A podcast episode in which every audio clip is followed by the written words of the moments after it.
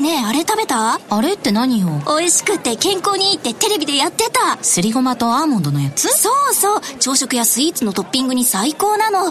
あれ名前なんだっけな？グラッツェアーモンドすりごま。それな。違います。新生クラッシュアーモンドすりごま。大好評発売中。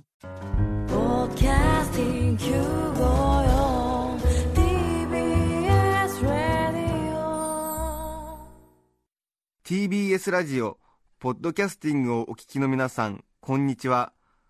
安住紳一郎の日曜天国アシスタントディレクターの中山一輝です。日天のポッドキャスティング今日は34回目です。日曜朝10時からの本放送と合わせてぜひお楽しみください。3月9日放送分安住紳一郎の日曜天国。それでは番組開始から10時23分までの放送をお聞きください。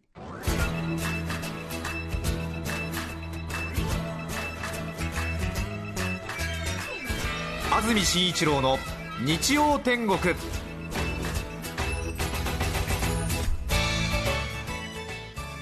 おはようございます。3月9日日曜日朝10時になりました。TBS アナウンサー安住紳一郎です。おはようございます。中澤由美子です。皆さんはどんな日曜日の朝をお迎えでしょうか？今日は大変天気がいいですね。スタジオにあります東京赤坂。も雲はないんですがなんとなく青白い空が広がっているかなという感じですね。日差しも春らしい日差しが降り注いでいます、はい、気温も現在9.9度ということで間もなく2桁ということで、非常に暖かい春の一日だなという感じですがそれでもやっぱり夜は寒いみたいですね。昨日朝3時ぐらいですかね。ちょっと今朝の朝方ですか、はい。外出ましたらやっぱりちょっと春とは名ばかりで結構寒いなという感じがありましたし金曜日の深夜もちょっと外で撮影してたんですけども結構やっぱり寒いですね。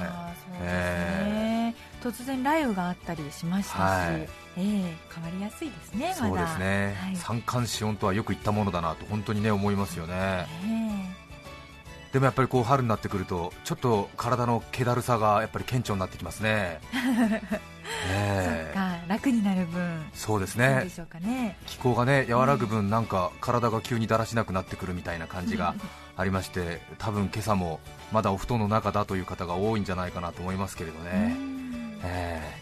本当に春に二度寝をしない人を心から尊敬しますね。そうですね、え 春眠暁を覚えずですよね。え本当ですよね、うん多分皆さんはまだ布団の中なんじゃないかなと思って大変あの羨ましく そして心憎く思います。私はもう靴履いて仕事してますよ、靴履いてます、ええはい。一昨日金曜日ですか、えーとテレビの撮影で国立競技場貸し切っての撮影という大変いエキサイティングな一日があったんですけれども、え午後7時ぐらいから朝方の4時ぐらいまで、まあ、夜ということで使う人がいないということもありまして当然あの貸し切り料金は払ってなんですがー大変な額になるそうですが国立競技場を貸し切って撮影をするさらに聖火台まで登りましてえ聖火台国立競技場の聖火台から見る東京新宿の夜景っていうのはまたちょっと格別でしたね。なかなかない体験だったので私も興奮してしまいましたけれど。ええ。ええ。なんとなくこう知りもしない東京オリンピックをうん。頭の中で蘇らせたりなんかして、あーええなかなかあのこうすり鉢状になってるんでそんなに高いような印象はないんですけれども。ですよね、ええでもやっぱり聖火台の上はえちょっとした本当にあれですね夜景スポットっていうか、あ。ええあの夜景は東京で初めて見ました。ななんかこう手前が何もなくて奥にドーンとある感じ。はあ。えなかなかね、ええ。ない機会なので、本当に。ええ。え写メを撮っておきました、えそうでしたか？えーよく撮れましたか？えー綺麗に撮れてましたね、うんあんまりねこう慣れてくると夜景ってあんまりねこうそんなに新鮮味を感じないんですけどもえちょっとやっぱりビルとか東京タワーから見る夜景とは違う何かこうちょっと鮮烈な感じがありましたね、ええ成果をつけるのは緊張するんだろうなと思って見てましたけど。本当ですよね、えさて春ということでそろそろ卒業式もいろいろ行われてるんじゃないかなと思いますが3月の高校だともう卒業式なんでしょうかね。よく街で羽織袴羽織じゃないな、えー、袴姿のね女の子たちを見たりしますけれども実は私も電報1本打たなくちゃいけないことがありまして、ちょうど去年の4月なのでちょうど1年ぐらい前なんですが、はい、撮影で四国の香川県の善通寺というところの小学校にちょっと撮影でお邪魔したんですよね、はい、善通寺中央小学校っていうところだったんですが、えー、そんなに学校自体は大きくなくて6学年学年で1クラスしかなくて6年生はちょうど1組しかなかったのでそのまあ、6年1組というか6年生学級にちょっとお邪魔して、はい、30人ぐらいの皆さんとちょっとお話を1時間ぐらいしてその模様をテレビで放映させていただいた経緯がありまして、はい、その子たちとちょうど1年前ですね学校にお邪魔した時にいろいろよくしてもらってで帰り際クラスのある女の子からノートにちょっと記念に一言書いてくださいと言われまして、はい、私はそこに何かこう頑張ってねみたいなことを書いて自分の名前をちょっと記入したりするやり取りがあったんですが、ええ、それを見ていた他の同級生の子たちがじゃあ僕にも私にもということでクラス全員の子たちにリクエストが来ちゃって、はい、でちょっと私たちの方も次の仕事が疲れていたので、え、ちょっとこれ全員分書けないなと思ったのであの、まあ、手紙書くよみたいなことを言おうとしたんですがその時になぜか私は気を利かしたつもりで粋な計らいと思ったんだけれども彼らはポカンとしてしまいましたが あの君たちの卒業式に電報を打つねっていう約束をなぜかしたんですよね、はい。えー、それでなんか みんなはそれで納得してくれた経緯があって、えー、それで私もそれをずっと覚えていて、はい、というかちょっとね忘れるとね、うんうん、あれなので、ね。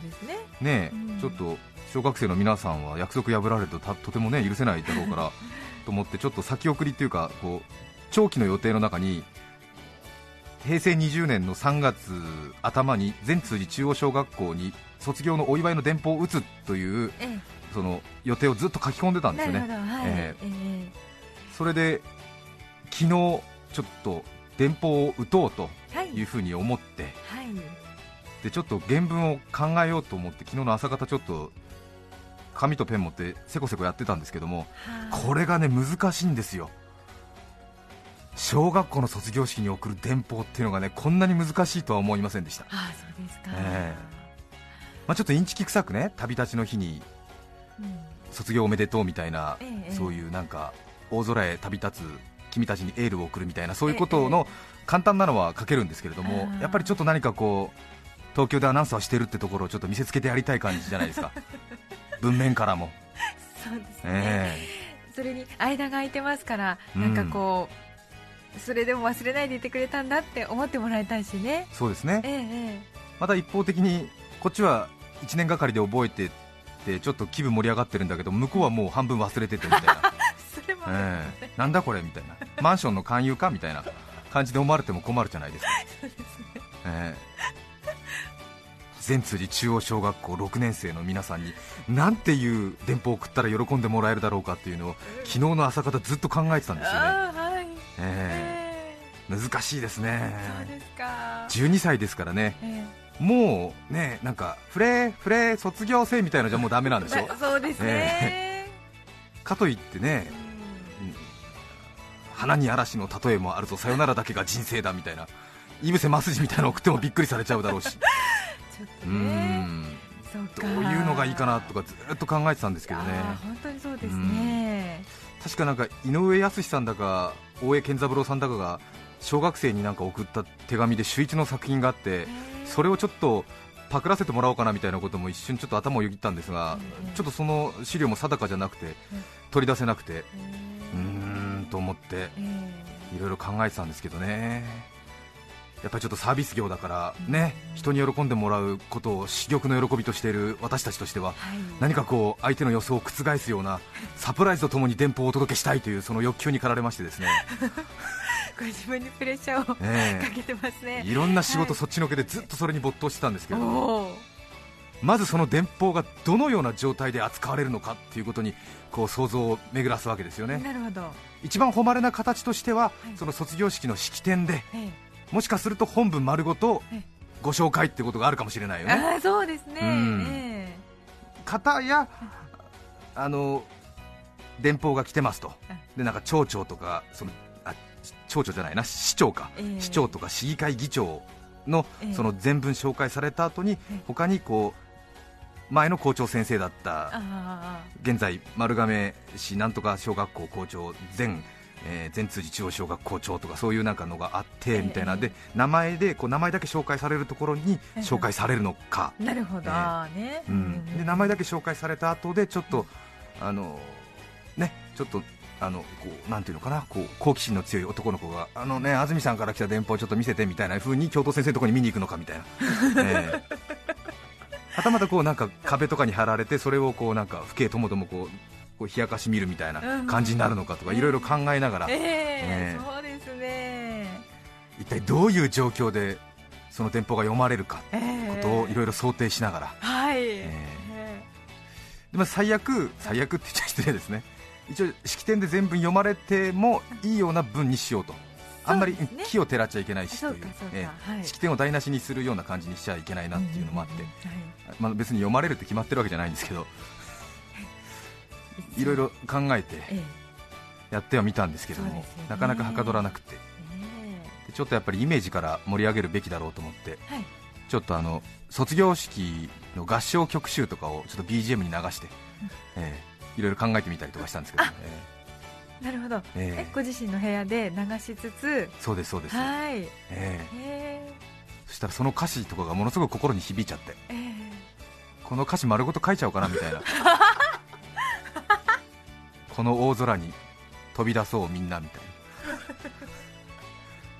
それでもまずいだろうえそうです。バレちゃいます。もし同じ曲を式典で歌ってたらバ丸バレじゃないかそっていう。うですよ。話もあり。大体こう遂行してって文章が固まってきてじゃあいよいよ電報を送ろうっていうふうに考えたんですけどはい。最近電報送られたことありますかね皆さんは。昔はね電話で115にかけてうん。でその文面をオペレーターというか電話交換手の人に伝えて電報を送っていたと思うんですけどもええ。最近はほとんど皆さんインターネットをお使いのようでうん。私もインターネットでやろうと思いましてはい。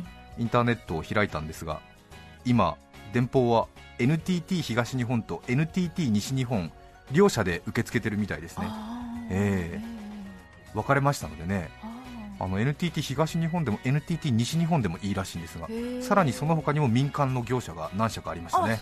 ええ他の民間の業者でも最近は電報を扱っているという真実に驚愕となりましたが、えで NTT 東日本にしたらいいのか西日本にしたらいいのかも定かじゃないいね。そうですね、ええ。多分どちらでも受け付けてるみたいですがインターネットのホームページ上のこうデザインとかレイアウトも全然違うんですけれどもなんとなく香川県なので西日本の方がいいのかなとかいう安易な考え方で NTT 西日本にしてみたんですけども。なんか早く着きそうなイメージが、ね。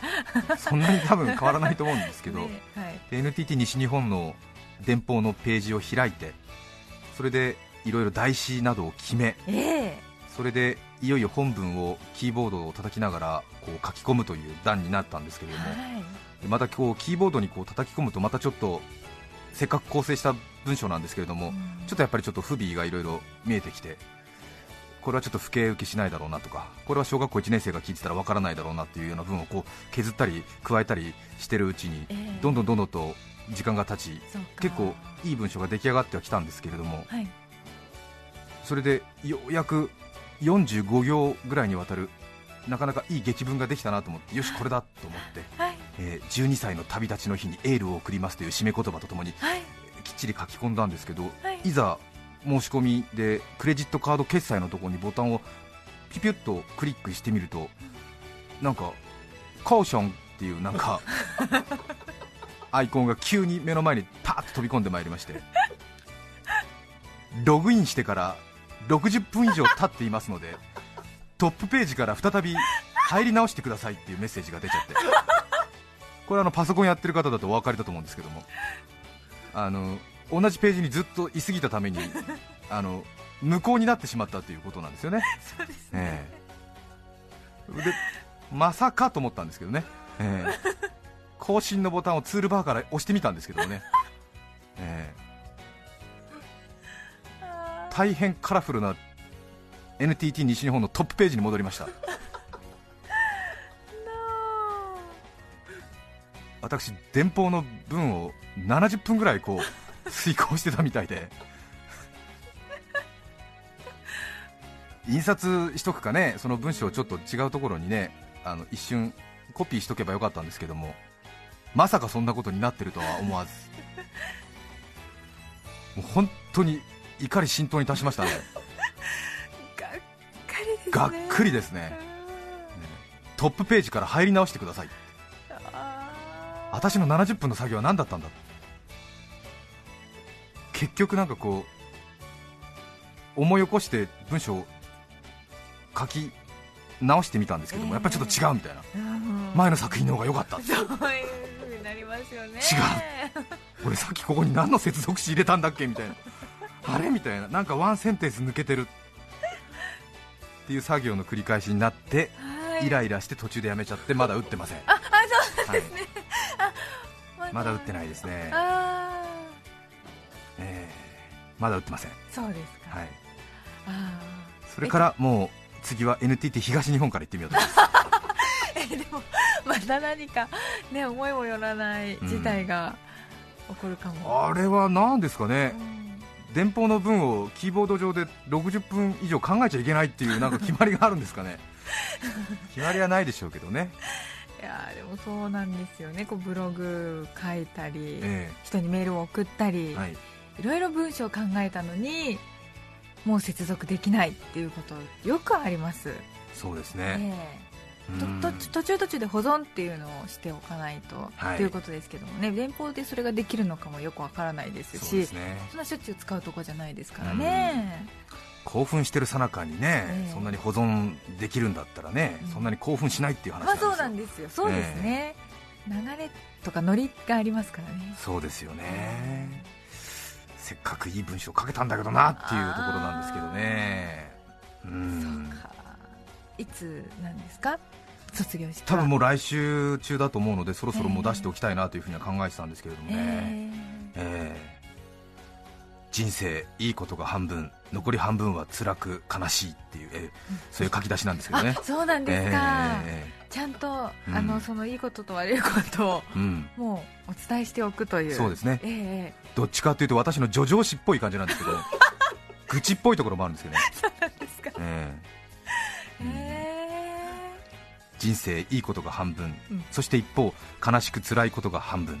もうみんな覚悟はできているのかっていう書き出しなんですけえどね。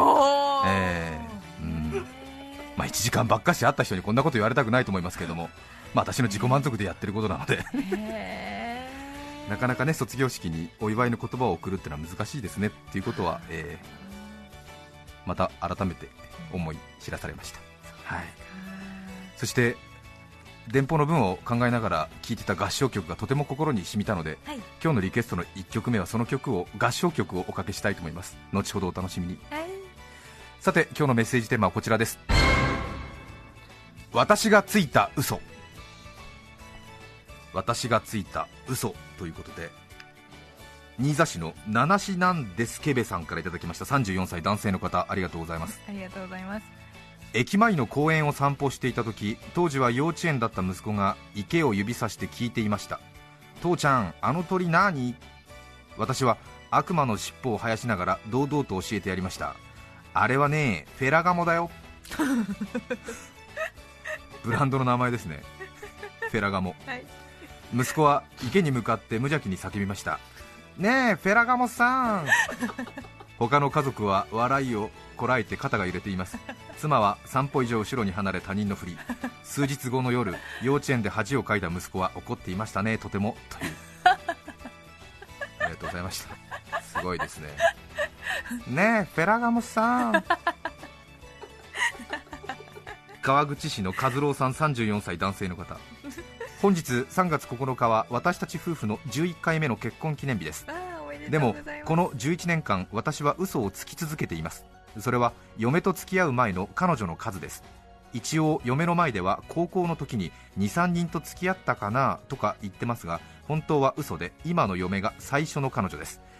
嫁に昔の彼女のことを聞かれることがありその時は自分の好きだった子を勝手に彼女に仕立て妄想で作り話をするのですが内容的にもう限界に来ています。本当は白状したいのですがこの11年間の苦労を考えると悔しいので頑張っています。男だったらこの気持ち分かりますよねという。うーん。なるほど。そうですね。うん。確かに気持ち分かりますね、うん。私はたくさんの人と付き合ったことがあるので正直この方の気持ちは分かりません。ああ嘘かなこれ。本当かな？本当だな？はい。まあでもちょっとねあれですよね。あの奥さんが初めての彼女ってちょっとね、うん。なんかもう少しねこう遊んでる一面もあるぞというところを見せておきたいという気持ちはねよくわかりますよね,、ええ。はい。私も洋楽の曲を聴かされてその曲知らないということは言えない時はよくあります、ね、そうですよね。ああこの曲ねなんて。あーあーはいはいはい。いいよね、うん。なんてね。ねなんつって。うん言ってる時はあります。全然知らなかったですね。グリーン？なんつって。ねグリーン？んって言ってます。ん？あれは洋楽じゃないですけどグリーン？いっい。うんつってますけどね。はい。N がなんでこんなにあるのかな？宇都宮市のソフィアママさん女性の方。夫と結婚したばかりの時はあなたにもしものことがあったら私は生きていけない。すぐ後を追うと言っていました。しかしそのもしもの時がそれからあまり間を置かずに来るとは。後も追わず今年の秋13回忌を迎えます。結局私もそちらに行くので対局的には大嘘ではないけれどすぐに関しては微妙なところですそうですか。そうですか。ね。13回。忌そうですか。ねえね。ああそうですか。はい。ずいぶん早くに亡くされましたね。そうだったんですね、そうですか、ええ。こんなに明るくお話できるとは、ね。本当に。器の大きな方です。笠間市の小便小僧さん47歳男性の方。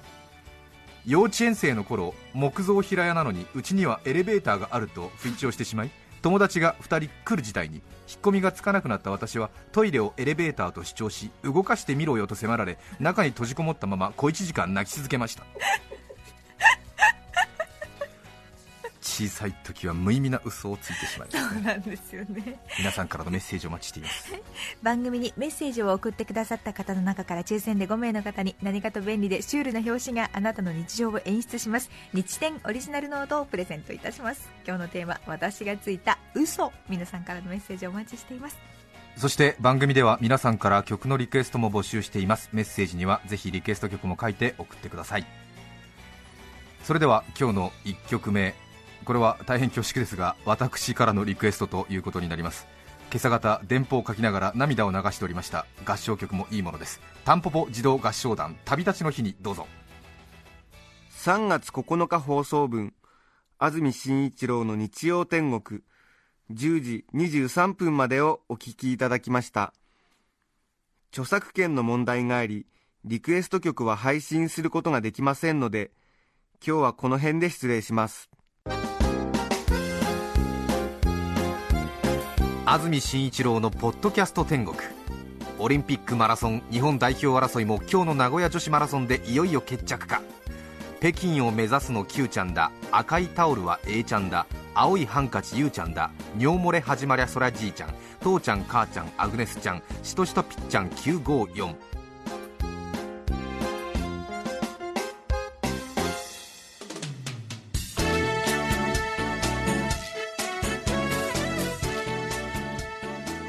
さて来週3月16日の安住紳一郎の日曜天国。メッセージテーマは「忘れられないあの言葉」ゲストはなぜ未亡人は美しく見えるのか。色のマーケティング学の著者吉原誠さんをお迎えします。それでは来週も日曜朝10時 TBS ラジオ954でお会いしましょう。さようなら。安住紳一郎の「ポッドキャスト天国」これはあくまで試供品皆まで語れぬポッドキャストぜひ本放送を聞きなされ TBS ラジオ954